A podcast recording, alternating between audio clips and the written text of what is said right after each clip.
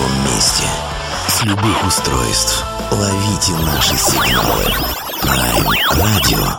Первая независимая онлайн-радиостанция Беларуси. Авторские инсайды и музыкальные премьеры каждый день. PR Radio by prradio.by Prime Radio. Ваш правильный выбор.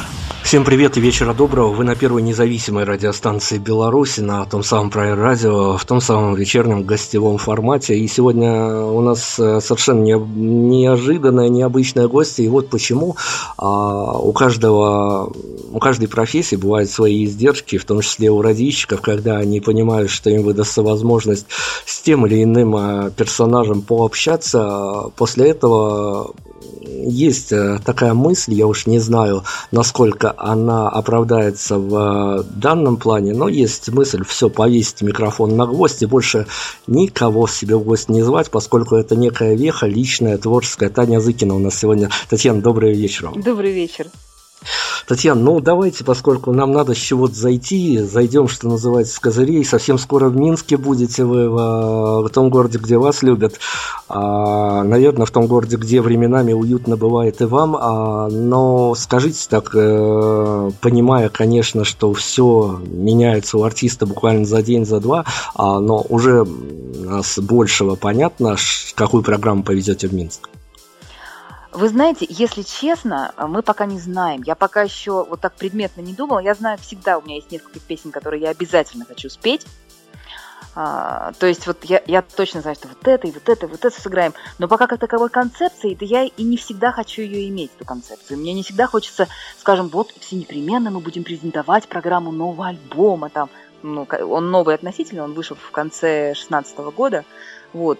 То есть э, это в любом случае будет сборная солянка, хотя бы просто потому, что, мягко говоря, не часто меня к вам заносит, поэтому хочется сыграть все и сразу. Вот то, что успеем впихнуть, втиснуть там в полтора-два часа, все сыграем. Альбому, по сути дела, это год. Да.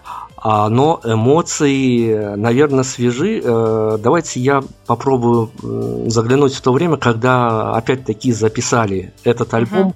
Uh-huh. Uh-huh. Ваше, ваше действие после того, как в альбоме была поставлена точка, это был выдох, что я это сделала, или это было то самое состояние, когда начались тут же самокопания, что можно было вот тут что-то доделать, тут что-то дописать, как обычно творческие муки тут же настигли?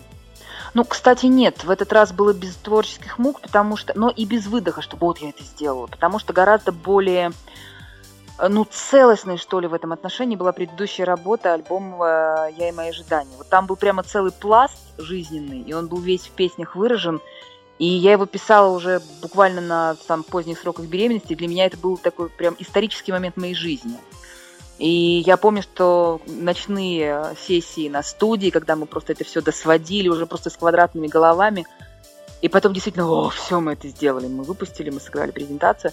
А вот с альбомом «За закрытыми окнами» было как-то по-другому, потому что он более а, по времени размазан, именно по контентам, э, по песням самим.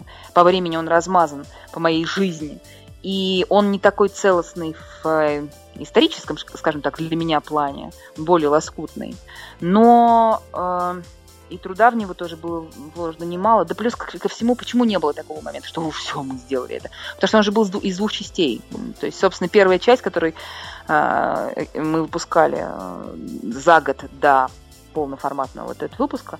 То есть это все было как-то разбито на части, и потом это мучительный долгий краудфандинг мы собирали тоже просто с кровью и с потом. В общем, это как-то было все так непросто, что даже не верилось, что мы наконец-то уже закрыли эту историю. А, и даже с презентацией было все очень непросто в Москве, потому что был очень трудный клуб, где мы играли. Просто, ну, то есть там было какое-то странное стечение обстоятельств, постоянно на каждом этапе нас ожидалось, ожидали сложности. И вот поэтому такой легкости не было, что вот точка, она поставлена, надо же вот еще один альбом на полочку. Так и не случилось этого. Поэтому я до сих пор к нему отношусь как-то как к чужому немножко. У меня нет к нему такого отношения, что это мой альбом. Почему-то не могу даже этого сказать. Даже странно.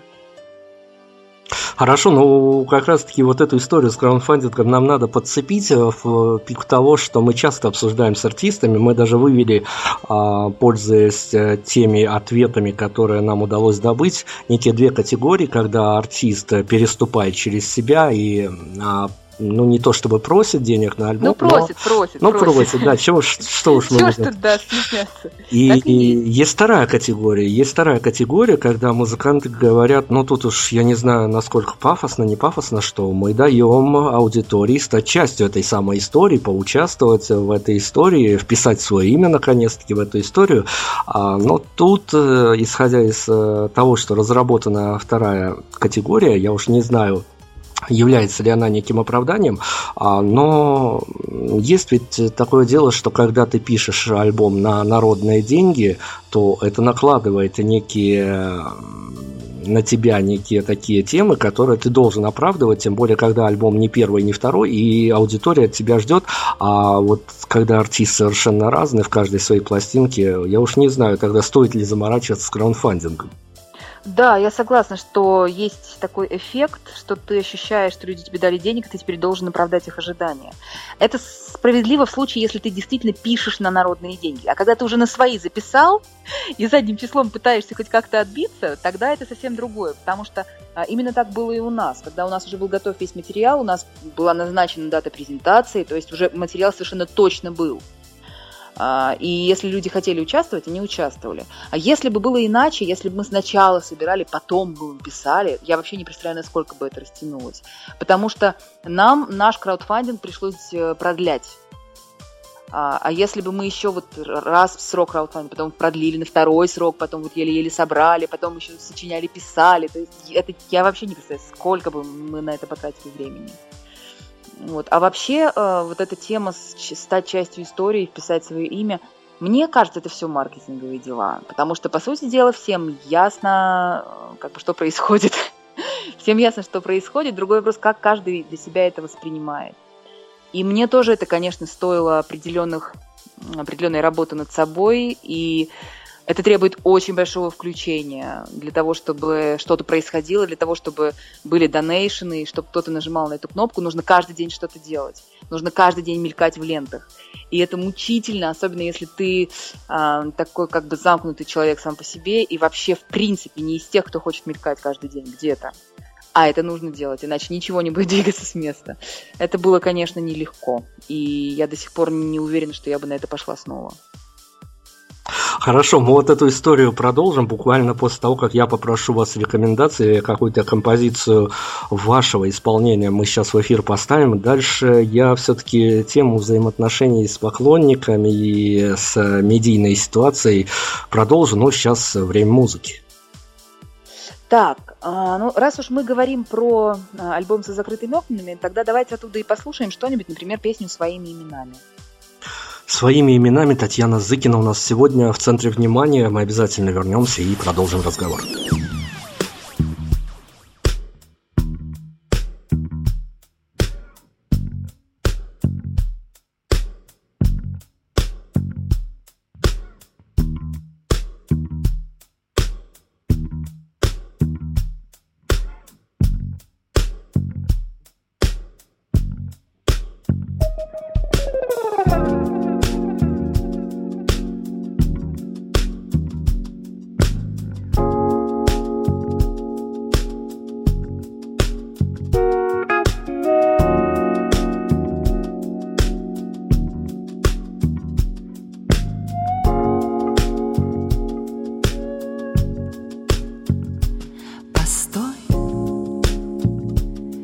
В одном городе живем. Как-нибудь встретимся. Давай как-нибудь встретимся. Пускай Ты не веришь в это, как и я Ведь мы, по сути, даже не друзья. Что, если голос твой прекраснее, чем тысячи строк? Что, если эта встреча года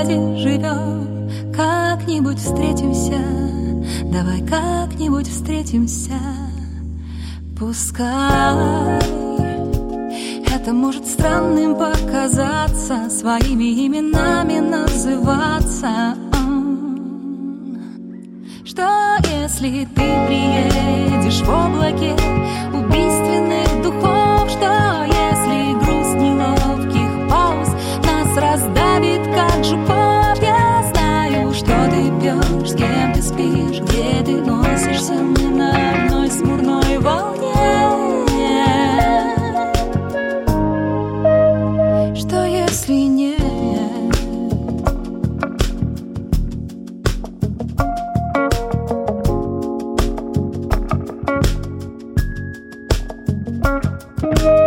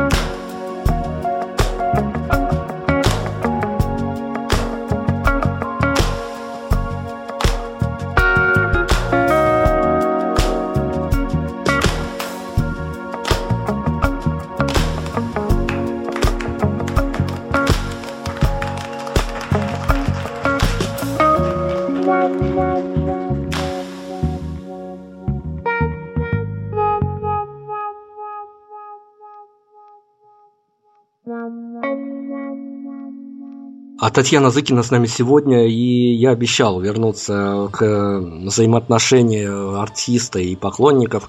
И я хочу в такую плоскость развернуть нашу беседу, но тут мне важен ваш э, творческий посыл, ваша авторская точка зрения. А как вам кажется, а, вашей аудитории, вашим поклонникам, а, может быть, тем людям, которые не являются такими оголтелыми поклонниками, но которые любят ваше творчество, может быть, даже по отдельности отдельным песням, а, им важно то, что говорит артист за своими песнями. То есть, раздавая различного рода интервью, им это все интересно, либо они готовы слушать артиста в песенном жанре, а все, что он говорит, его любые жизненные позиции по тому или иному вопросу, это уже не столь важно.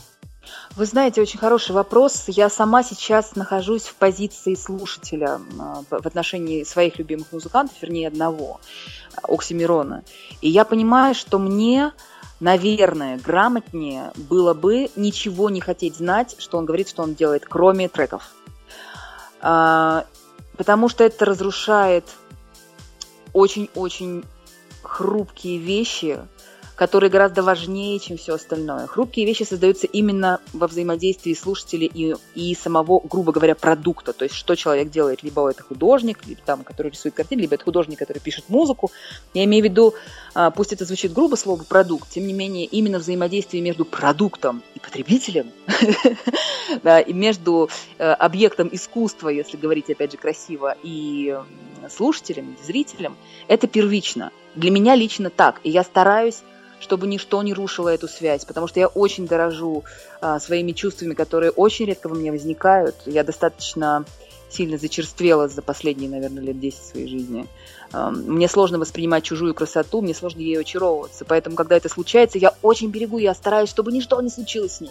Я стараюсь ничего не узнать, что меня может разочаровать, потому что я знаю, что если я случайно чего-то прочитаю в каком-то интервью, что мне не понравится, и начнет меня потихонечку голодать, и я потом пересмотрю свои взгляды и на музыку тоже. То есть эта дорожка достаточно скользкая, она может сильно повредить отношению между э, музыкой и слушателем. Вместе с тем удержаться невозможно, потому что, естественно, автор становится тебе интересен, естественно, тебе хочется знать о нем больше, чем то, что он хочет показать через материал. Естественно, хочется узнать, э, как он живет, как он выглядит, что он думает, что он делает, кроме того, что он делает на концертах. То есть это любопытство, которое, это, знаете, с, э, схоже с желанием залезть в чужой телефон. Когда ты понимаешь, что очень интересно, но ты должен понимать, что находки могут тебя очень сильно расстроить. И понимая это, лучше отойти в сторону и не искушать себя. Я думаю, что моим слушателям эм, у них сейчас есть очень много возможностей узнать обо мне что-то больше, чем я говорю в песнях, потому что есть соцсети, есть у меня аккаунты в Твиттере, в Инстаграме, которые, ну, не, не private, а которые можно, на которые можно подписываться и читать. И там есть своя публика, что меня очень радует. Например, в Инстаграме у меня есть подписчики, которые вообще не знают, кто я. Они подписались совершенно по другим причинам. Им реально интересно про хлебопечение, там, о чем я пишу много про готовку, про всякие там бытовые дела. И они потом задним числом узнают, что я из чего, она еще музыкой занимается. А это кто? Кто? Зыкина? Чего? То есть для них это вообще совершенно второстепенно. И для меня это очень ценно, потому что это означает, что ну какая-то еще часть личности моей людям не безразличны. В остальном, вот, ну, я повторюсь, я считаю, что это очень скользкая дорожка, на которой может человек поджидать разочарование серьезное. пусть лучше он сохраняет очарование, очарованность музыкой, чем подвергнет ее вот такому непростому испытанию. А вдруг там, например, любимый автор эм, выяснится, что, например, неистово постит селфи с идиотскими подписями каждый день. Всем доброго дня, всем хорошего настроения. Вдруг вот выяснится, это же ужас. Так я, например, побывала однажды на инстаграме Тори Эйму, своей любимой певицы в прошлом, сейчас я уже, ну, по, по более трезво смотрю. И я вижу одинаковые селфи с одинаковым наклоном головы. Это просто так комично. И я понимаю, что у меня неумолимо рушится образ вот. И я тоже, естественно, в своих профайлах могу разрушить чье-то представление о себе тем, что я могу употреблять там, матерные слова, тем, о чем я в принципе думаю, о чем я пишу, что меня беспокоит.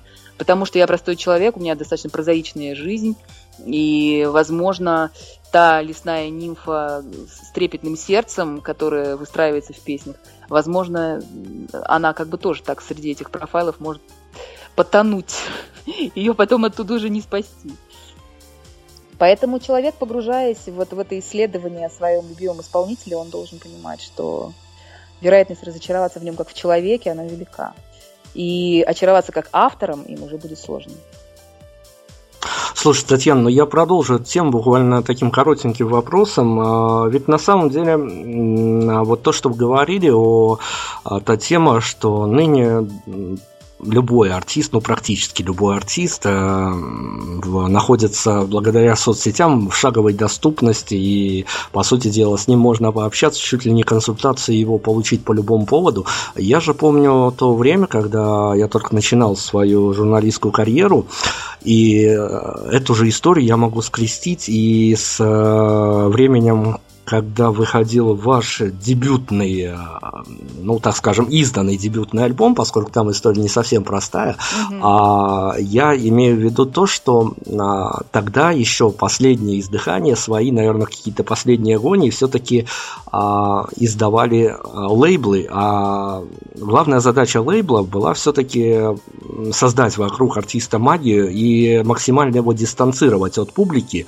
чтобы вся эта история все-таки казалась какой-то такой а, широправленной медийно, а не вот, ну, наверное, бы вся роль лейбла, она и ушла, как только появилась доступность артиста, потому что, ну, на самом-то деле, а, это такая история, что мне, например, совершенно не нравится. Я всегда буду голосовать за то, что артист не должен быть доступен для всех, а, а артист это где-то все-таки должен быть дистанцирован, поскольку а, человек с улицы не может прийти и понять авторского мира, а просто побыть э, вечером на концерте, а с утра прийти и написать в соцсетях «Привет, ты такой там клевый, ты такой классный или такая классная, как мне вчера понравилось на твоем концерте», но это все-таки не совсем правильно.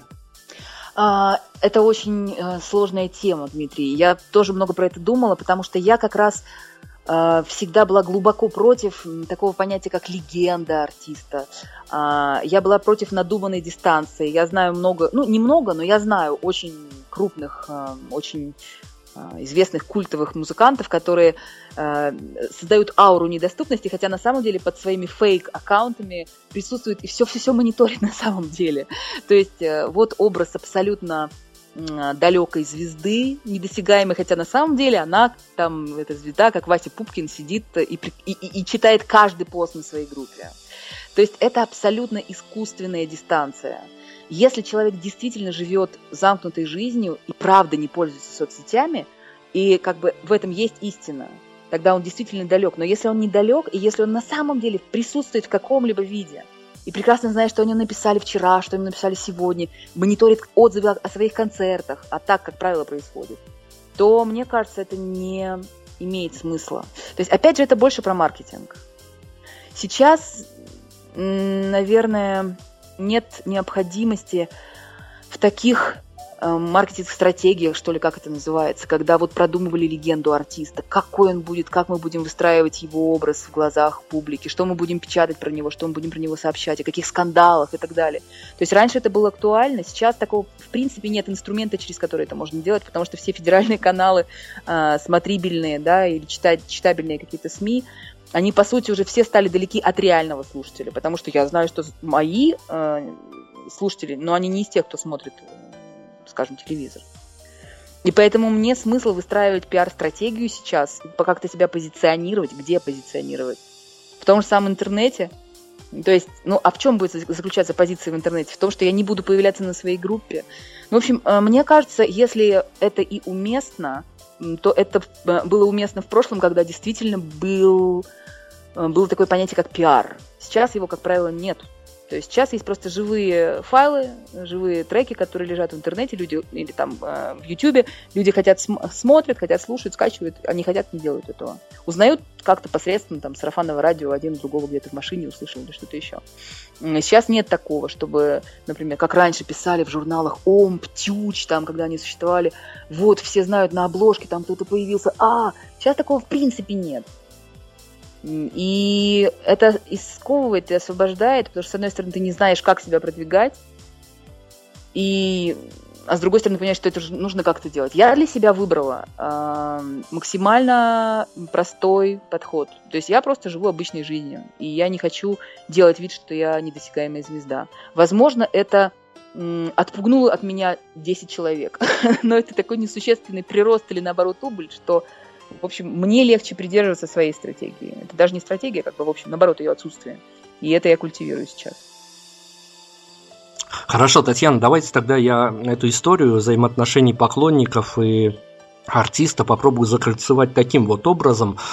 А если уже непосредственно отталкиваться от тех а, концепций, тех месседжей, которые заложены в вашем творчестве, ну, наверное, мы за точку отсчета возьмем а, крайний альбом, поскольку он на данный момент а, более всего актуален, хотя тут можно распылиться и на весь творческий путь, что называется. А вам все-таки в идеале для своей аудитории хотелось бы видеть себя как нечто доступное и понимающее, или вы где-то думаете и даже представляете себе, что, ну ведь есть э, та часть аудитории, которая к артисту относится как э, к некому духовному наставнику и буквально разбирает по цитатам, по строчкам его песни, и некоторые из них даже как руководство к действию воспринимает. Да, ну это, знаете, такой процент слушателей есть всегда, и меня удивляет, что моя открытость и как бы ну, смешно говорить, я не, даже не знаю, как это сформулировать, близость к чему. То есть я сама и есть народ, я просто живу так, ну, у меня точно так же, как у, там, у всех есть аккаунты в соцсетях тех же самых, и они далеко не все правят. А, и я к чему это говорю? А, удивительно, что при этом есть люди, которые имея доступ фактически, да, каждый день что-то написать, они умудряются сохранять вот это отношение трепетное. То есть без всякого понебратства. Это не мешает им хранить внутри какое-то свое очень интимное, очень трепетное отношение к песням. То есть это вообще абсолютно не означает, что для них обесценивается этот контакт.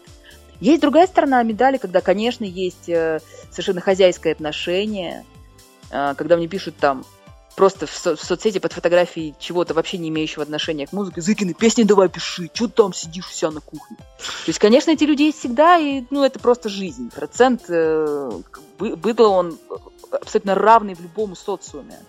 И поэтому и там он тоже таков же. Но удивительно, что при этом есть люди, которые вот, э, которых не заставляет возможность каждый день о чем-то поговорить простом. И это не меняет для них ничего. И точно такое же уважительное отношение. И я знаю, что при встрече меня никогда бы не ударили по плечу, не сказали, мать, здорово, там, как, чего, я вчера у тебя там видел. То есть я знаю, что этого не будет, потому что уважение у людей есть в головах, и это очень дорого стоит. Хорошо, мы снова прервемся на музыку. Опять к вам за рекомендациями. Выбор за вами. Мы поставим композицию в эфир. Хочу вот вообще дерзко так пожелать с предыдущего альбома, с альбома э, «Я и мои ожидания». Почему дерзко? Потому что песня ну, вот настолько нерадийная, опять же, в старом таком, в, старорежимном понятии, насколько только бывает, потому что это раньше было понятие формат, не формат. Сейчас, конечно же, ну, многие средства массовой информации стали свободнее в этом отношении, поэтому я позволю себе пожелать э, услышать песню «Причин нет». Причин нет. Татьяна Зыкина у нас после композиции. Вернемся и продолжим. Жизнь вокруг бродит, а ты не знаешь, как лечь, как встать.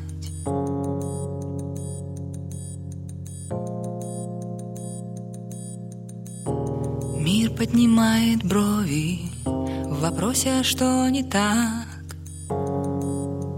Жив-здоров, сыт, одет, любим, обогрет, причин нет.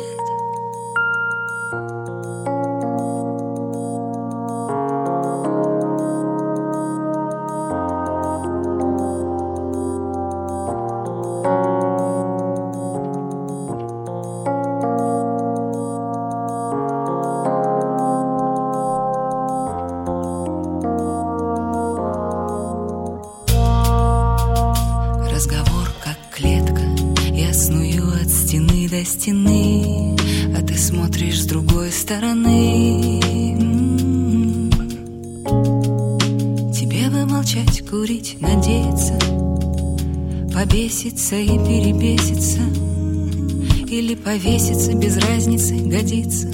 Но на помощь взлетают твои ресницы.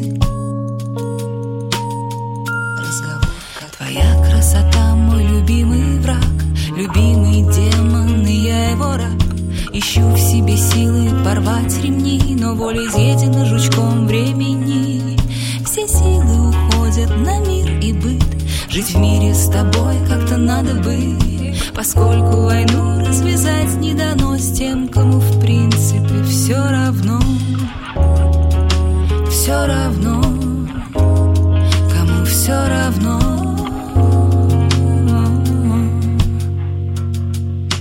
Если что-то идет не так, виноватых искать не дай мне. Ведь если кто-то и виноват, это я и мои ожидания. Если что плескать не дай мне. Ведь если кто-то и виноват Это я и мои ожидания. Я...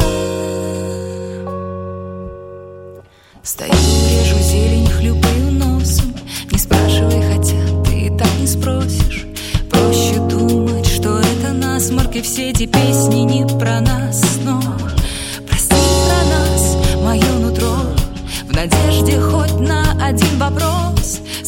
Под взгляд твой бросается, но ты отводишь глаза. Я жалкое зрелище, мне противно Смотреть, во что меня превратило. Снаружи тихо, внутри ураган Бухать не выход, но вариант. Ты не боишься, куда я денусь Пока это больше любовь, чем ненависть. Пока я молчу,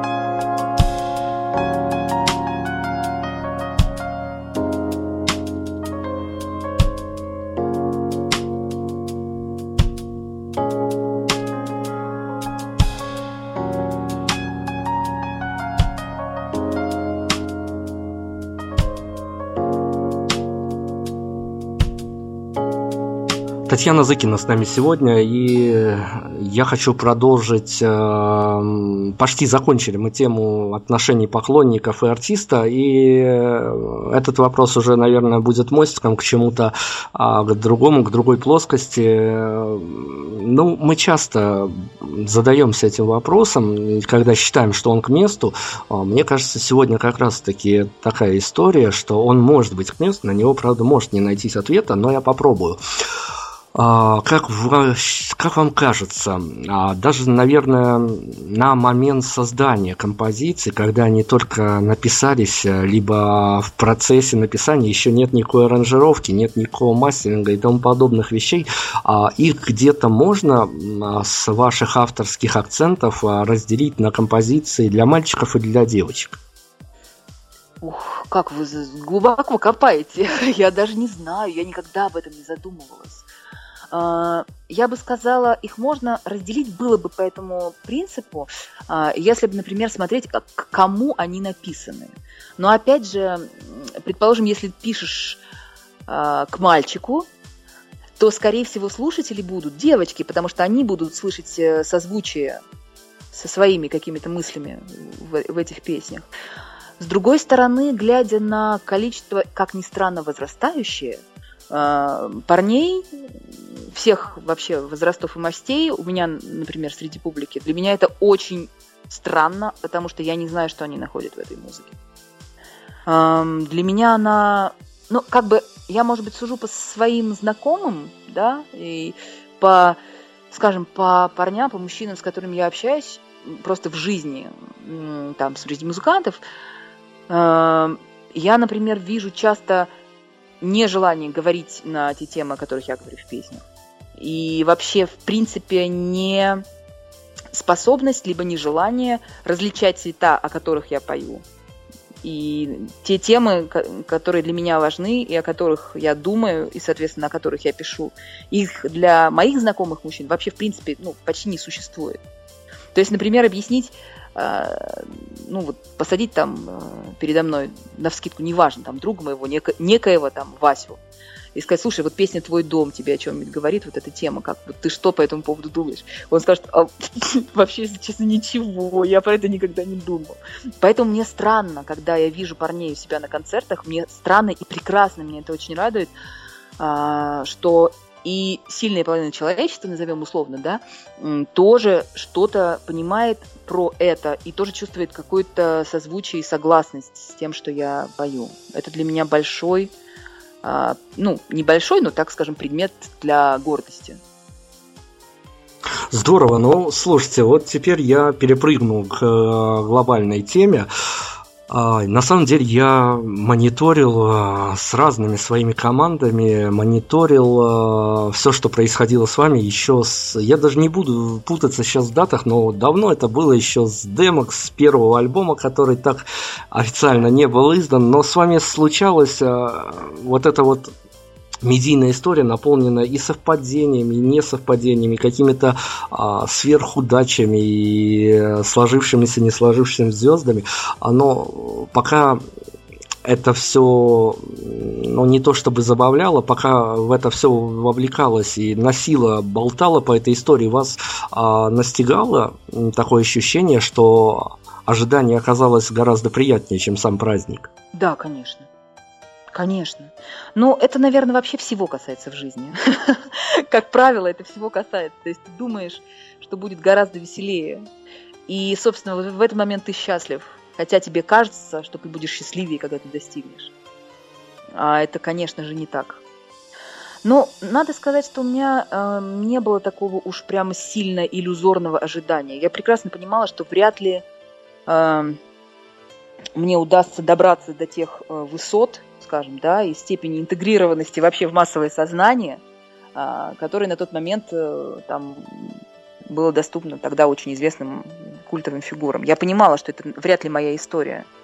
Я никогда не понимала, почему, потому что мне так нравится то, что я делаю. И мне кажется, это так хорошо. И мне так жаль, что эм, немного людей это способны оценить, и, не, ну, как, это неправильно, да, способны оценить, это немного высокомерно, я хочу сказать другое, что, во-первых, не у многих э, людей эта возможность есть, это услышать, потому что все-таки люди в основном смотрят телевизор, и основная масса, а, она не, скажем там, вряд ли роет в интернете а, новые треки, им надо, чтобы им включили по радиостанции какой-нибудь очень сильно рейтинговый, надо, чтобы им показали в телевизоре. И я понимала в какой-то момент, когда, когда уже стало понятно, что этого не случится, я понимала, что для меня этот путь, скорее всего, закрыт, и эта история исключена. Эм, как к этому относиться и относиться ли к этому с горечью, я не знаю, потому что я склонна считать, что все к лучшему, и, ну, вероятно, Господь счел, что это то, чего я не выдержала бы, либо это то, чего я недостойна, либо это то, что не будет для меня благом. Я очень благодарна тому факту, что я сейчас занимаюсь тем, что я хочу. Что нет человека вообще, который мне может э, диктовать что-либо. Uh, у меня и не было таких прям диктаторов и тиранов никогда. Когда даже был лейбл, мы все равно все обсуждали. Это, люди были крайне настроены дружелюбно ко мне, и никто не жестил. Uh, но, тем не менее, естественно, когда тебя Э, ты приезжаешь там на ковер, и вот вы что-то обсуждаете, это все так странно, потому что есть какой-то условный начальник, и даже если начальник себя не, позицирует, не позиционирует как начальник, ты все равно почему то трепещешь, это все как-то вообще неправильно. С другой стороны, э, может быть, это как-то и дисциплинирует э, музыканта. А, может быть, как-то и легче в условиях начальства существовать, потому что ты понимаешь, что тебе нужно с определенной э, чистотой выпускать чего-то, чтобы это было похоже, чтобы это было понятно людям. А когда ты абсолютно свободен, вот ты реально представляешь собой поток своего сознания. И ты вообще никакими рамками не сдержан. Не сдерживаем. И, ну, как я не знаю, может быть, я была более бы продуктивна в условиях начальства, да, в условиях лейбла сейчас, но я помню, как меня раздавил мой первый альбом, какой он для меня ужасный. И до сих пор для меня это просто, ну, такая, как бы, рубец прямо на сердце. И я представлю, представляю, что если это случилось бы со всеми остальными моими песнями. Ну, да, этих песен бы не случилось просто. Потому что для меня первый альбом весь, э, несмотря на то, что он тоже был сделан как бы в своего рода любви, там, к процессу, и в этом была своя магия, но при этом он мне совершенно не нравится, он чужой, весь какой-то странный. Я сама виновата, потому что я не знала, чего я хочу.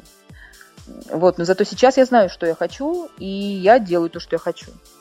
Это для меня очень ценное состояние. Я знаю, что далеко не каждый человек может себе это позволить. Хотя бы даже просто потому, если даже он independent artist, да, и, и у него нет лейблов, но, например, человек, привыкший к успеху, привыкший к большим деньгам, он уже не может себе представить, что он будет выступать перед там, публикой 100 человек. Он уже понимает, что ему нужно собрать большой зал. И он уже понимает, что вот на эту песню не придет большой зал. А назад отступать ему уже не хочется. И он сам становится заложником своего успеха. Мне было очень легко, потому что у меня не было того успеха, который мог бы меня взять в заложники. И поэтому я сейчас вообще как просто по, по своим потокам каким-то ношусь, и меня это очень устраивает. Слушай, Татьяна, но вот это опять-таки издержки реакции на дебютника в таком роде, что дальше пошли альбомы а, полностью эклектичные, и даже иногда страшновато было видеть новость о том, что у Тани Зыкиной выходит новый альбом, а ты сам не понимал, что же от него ждать, поскольку это действительно настолько уникальная история. Я еще понимаю, когда мальчуковые группы, мужчины выпускают совершенно разные пластинки, это, ну, где-то оправдано, поскольку а, все-таки экспериментаторство, а тут барышня, и так на нее вся эта медийная история на хрупкие плечи ложится, а тут еще и совершенно разные альбомы, разные и не только по стилистике, но и по настроению, по внутренней драматургии. А, но я не знаю, вопрос спорный. А мне казалось, э, может быть, я совершенно ошибаюсь, э, это даже будет здорово, но мне казалось, что под каждым альбомом а, некая заложена внутренняя концепция, которая соответствует именно тому периоду времени, в который альбом записан, и все, то есть э, это отдельно взятая история, на ней поставлена точка, автор пережил этот временной этап, вот такие вот эмоции записались также, и, в общем-то, это, это вот на данный момент история без продолжения, в следующий раз автор будет думать, мыслить, играть, петь по-другому. Да, это вполне справедливо, но опять же вот неприменимо к «За закрытыми окнами», потому что для меня он все-таки не концептуален. Он составлен из песен разных лет. А, некоторые вещи, например, пейзаж, они вообще там коренились в году, наверное, 90 каком-нибудь девятом, и после этого они пережили разные инкарнации, дописаны, переписаны вдоль и поперек. То есть они не являются кусками моей конкретной периода моей жизни. Поэтому для меня он очень э, такой альбом без обязательств с закрытыми окнами. И я планирую дальше делать так же. Потому что э, Хотя, безусловно, концепция как таковая, да, даже ну, именно когда она не притянута за уши, а когда она естественным образом появляется, она, конечно, усиливает да, вот сам, она увеличивает внутреннюю силу самого произведения, если мыслить альбом как вот некое произведение из нескольких, нескольких частей, она, конечно, усиливает, но при этом а, к нему как-то и тогда эти песни очень сложно, например, играешь концерты, их очень сложно раскидать по плейлисту. Потому что для меня вот это все, скажем, а, очень, очень важный для меня альбом, я и мои ожидания, я выбираю, что я буду играть на концерте. И вот я понимаю, что я как-то вот не могу сыграть руку, а ногу, и, живот и голову не сыграть. Мне уже нужно сыграть руку, вторую руку, обе ноги надо из этого альбома сыграть, голову и пузо. То есть и это вот как бы целостность, она и тяготит тоже. Но когда альбом представляет собой лоскутное одеяло, такой сборник, э, ну, не, скаж... не хитов, а, скажем, вот песни последних лет, с этим гораздо легче работать. они могут быть абсолютно разные по настроению, как за закрытыми окнами, например. То есть там каждая песня, ну, они вообще не связаны инструментально часто между собой. То есть э, одни сыграны там, ну, инструментально разный, в принципе, состав.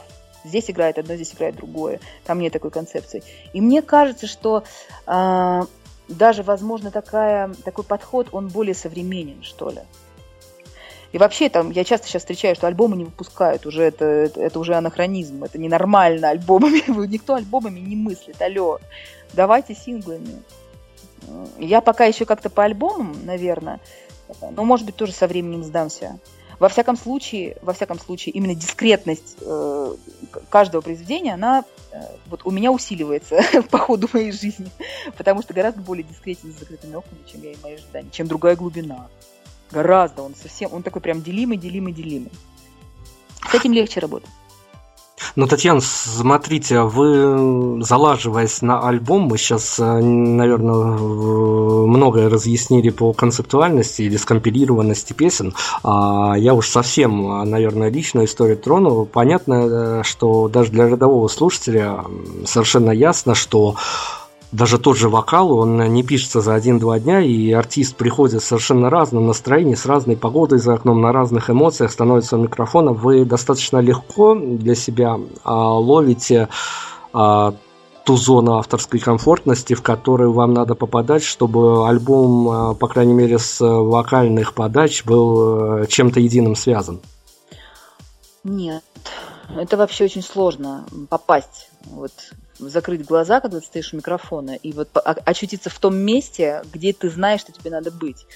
И вообще далеко не всегда ты, честно говоря, в него можешь переместиться.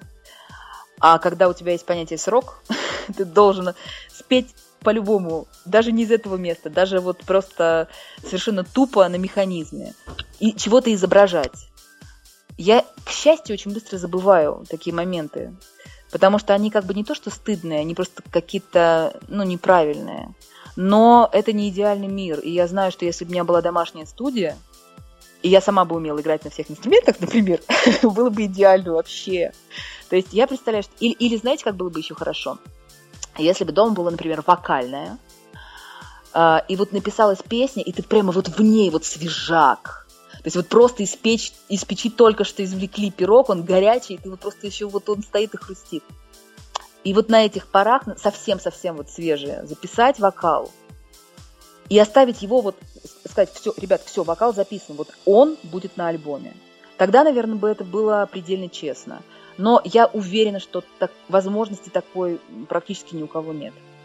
Как правило, все равно это элемент дисциплины, тебе все равно нужно поехать на студию, тебе все равно нужно, в каком бы ты настроении ни был, даже подчас ты можешь не быть в лучшей вокальной форме, потому что студия забита, то есть это момент дисциплины, это работа.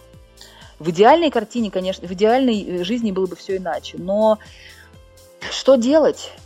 Что делать? Это, наверное, поэтому песни больше живут на концертах, чем, чем в записях. На концерте гораздо легче сфокусироваться, потому что ты находишься в принципе в этом потоке, и легче переместиться вот в это вот магическое место в своем сознании. На студии далеко не всегда, но приходится все равно как-то выруливать. И надеюсь, что получается довольно правдоподобно. Хорошо, давайте мы вырулим на еще одну композицию. Уже традиционно к вам за рекомендациями. Но мы идем обратно в хронологическом порядке, поэтому переместимся еще на предыдущий альбом, на альбом «Другая глубина», и, собственно, оттуда заглавную песню послушаем. Татьяна Зыкина с нами сегодня. Вернемся, продолжим после композиции.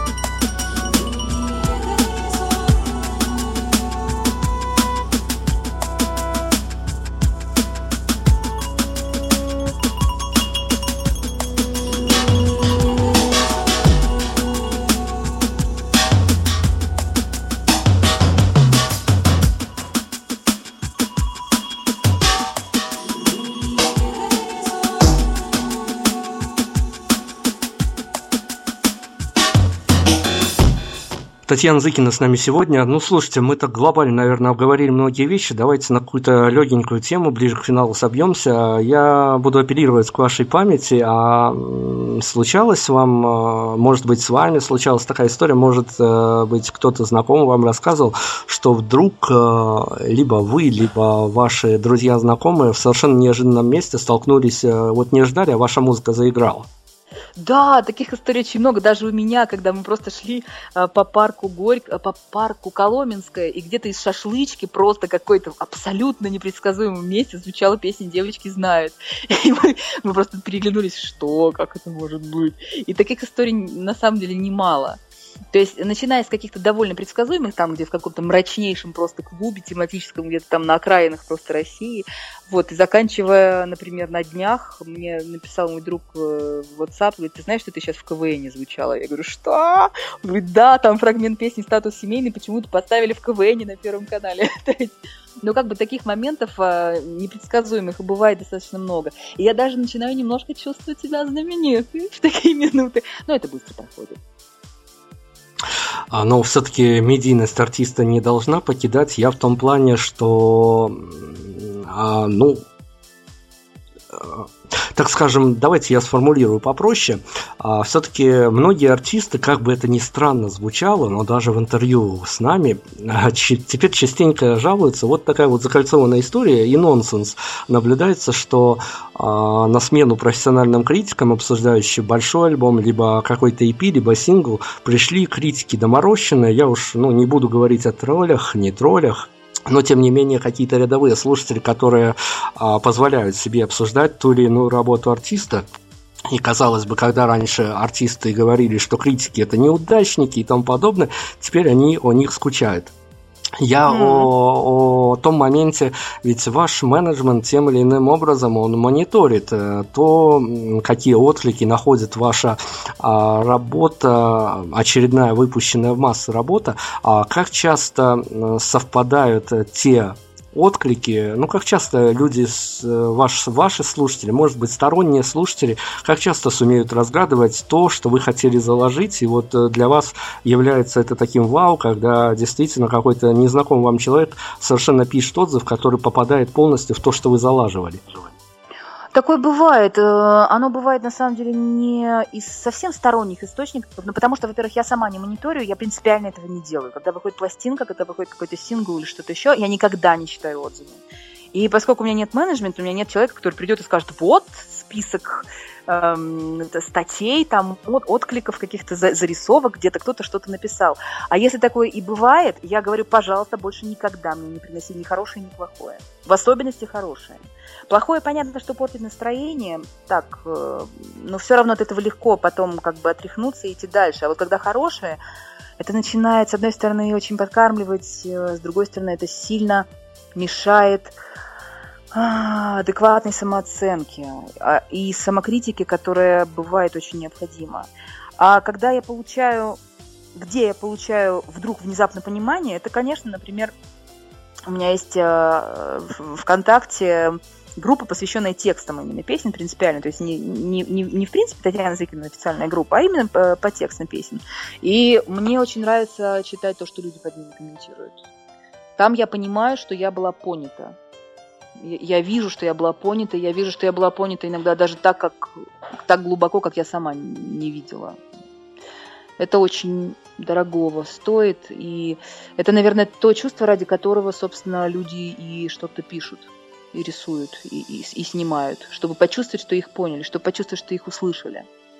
Потому что, на мой взгляд, от хорошей жизни никто никогда ничего не создавал. В основном это некая, ну, так, патетически душевная боль, которая ищет такого выражения, и, соответственно, чтобы она сама себя загасила, нужно почувствовать, что она была понята кем-то. Ее кто-то вот совместными усилиями она растворяется в чем-то, в ком-то, в чем-то понимании. И вот это понимание ко мне обычно приходит через соцсети, да, когда пишут люди комментарии под текстами песен. Слушайте, ну я ближе к финалу, к совсем уж финалу, просто не могу вас не спросить. У вас же есть несколько сценических воплощений. Я сейчас э, прежде всего имею в виду полное электричество и акустику. Понятно, что два совершенно разноплановых жанра, даже так скажем, пускай даже а, могут и песни повторяться одни и те же в а, разных исполнениях, но для вас а, каким-то таким главным акцентом, когда вы один на один с публикой с гитарой или когда с вами электрический состав, на вас, для вас определены какие-то важные э, эмоциональные моменты в этом плане? Это очень разные experience ы, вы правы, что это совершенно разные истории, потому что, ну, ну в каждой из них есть э, свое удовольствие. Я к этому так и отношусь. То есть мне сложно сказать даже, что я больше люблю, потому что когда акустика, гораздо больше простора для голоса, э, особенно когда ты сам себе подыгрываешь, когда, ну, то есть ты вообще в форме находишься абсолютно свободно, в, в музыкальной форме. Ты можешь там вступление с вокализмом растянуть на пол песни.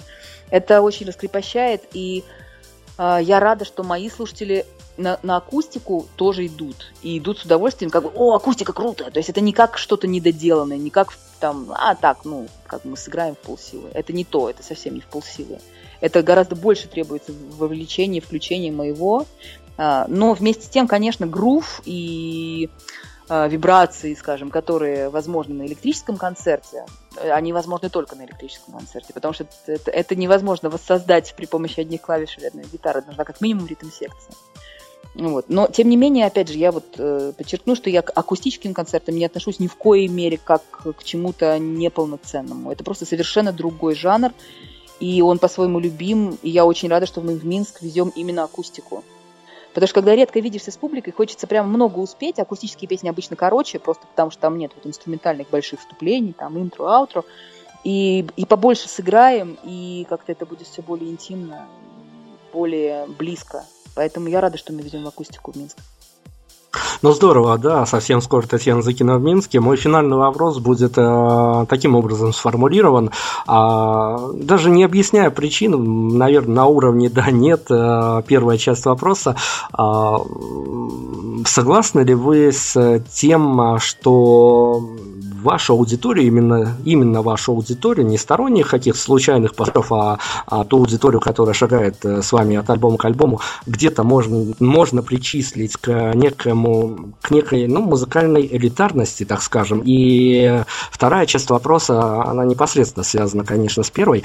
А, как вам кажется, а, чтобы понимать а, те истории, которые Таня Зыкина пытается рассосредоточить по совершенно разным своим пластинкам, у человека должен быть уже какой-то бэкграунд, либо личный, пережитый, либо где-то прочитанный, где-то подсмотренный у других писателей и режиссеров? Отличный вопрос. Да, мне кажется, должен. Это должен быть в большей степени, конечно, личный опыт, в большей степени, так вот прям совсем эмпирика простая, жизненная, чем э, культурный бэкграунд, да, назовем его так.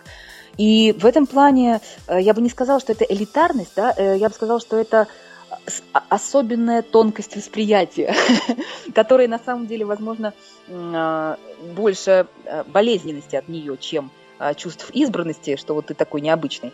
Во всяком случае, для меня это так. Я знаю, что моя степень, моя, мое восприятие, моя степень восприятия, глубины восприятия, она для меня в тягость бывает очень часто. И поэтому я в какой-то мере сочувствую людям, которые понимают мои песни, потому что я понимаю, что им тоже так же ну, не очень сладко приходится в жизни все это видеть и слышать. Поэтому не знаю насчет элитарности, но во всяком случае вот такая особенность нас всех объединяет. Это такая встроенная в мозг лупа, что ли.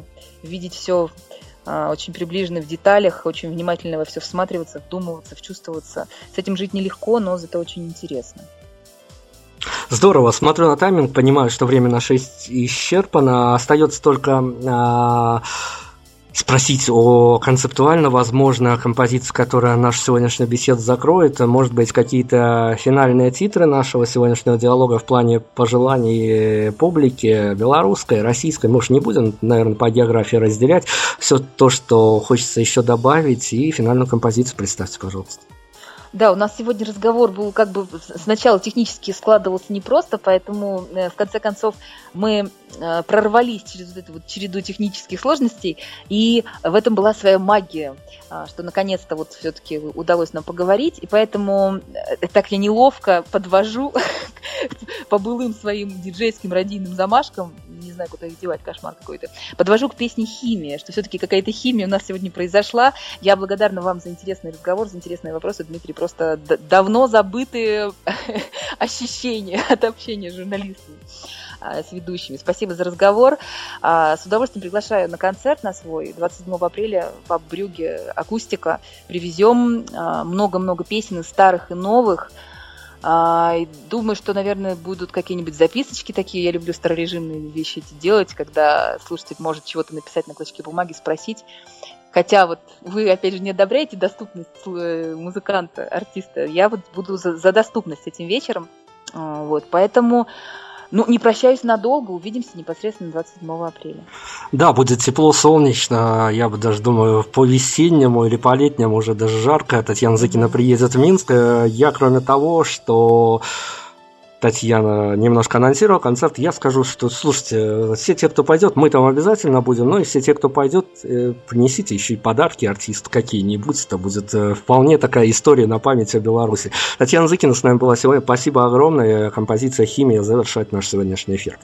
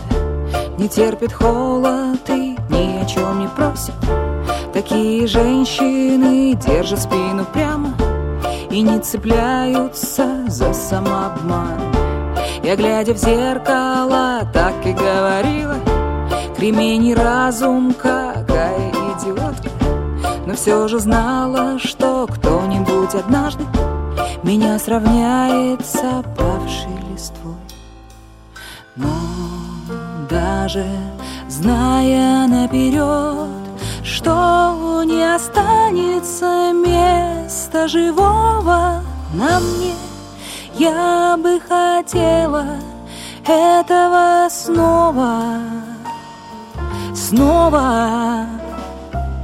Бог с тобой равноценность не важна. Ведь моя любовь — это не твоя вина. Так я карме отдаю долги, не споря.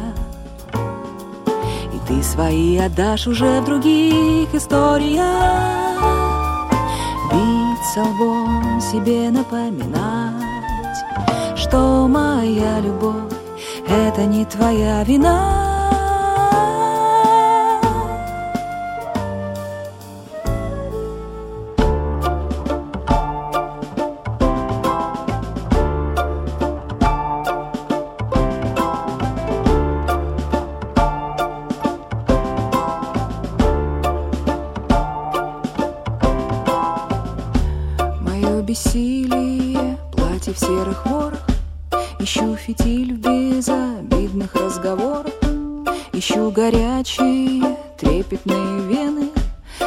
Крови есть ли что-то от меня. Такая жадная царская привычка Заполучать все без боя, без остатка. Но я же знала, что кто-нибудь однажды Меня получит, да нужно ли ему. Но даже зная наперед, что сердце твое не сумеет иного со мной, я бы хотела этого снова, снова. Бог с тобой равноценность не важна, ведь моя любовь это не твоя вина. Так я карме отдаю долги, свои отдашь уже в других историях. Биться лбом себе напоминать, что моя любовь — это не твоя вина.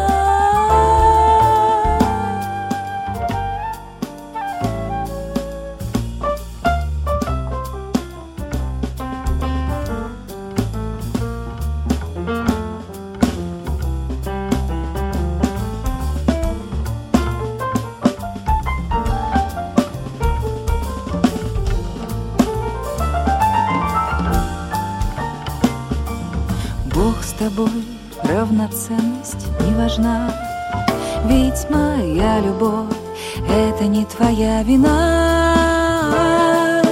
Так я карме отдаю долги, не споря, И ты свои отдашь уже в других историях. Биться лбом тебе напоминать, Что моя любовь — это не твоя вина тебя хранит могучая стихия. Пусть меня спалит твоя неодолимая химия. А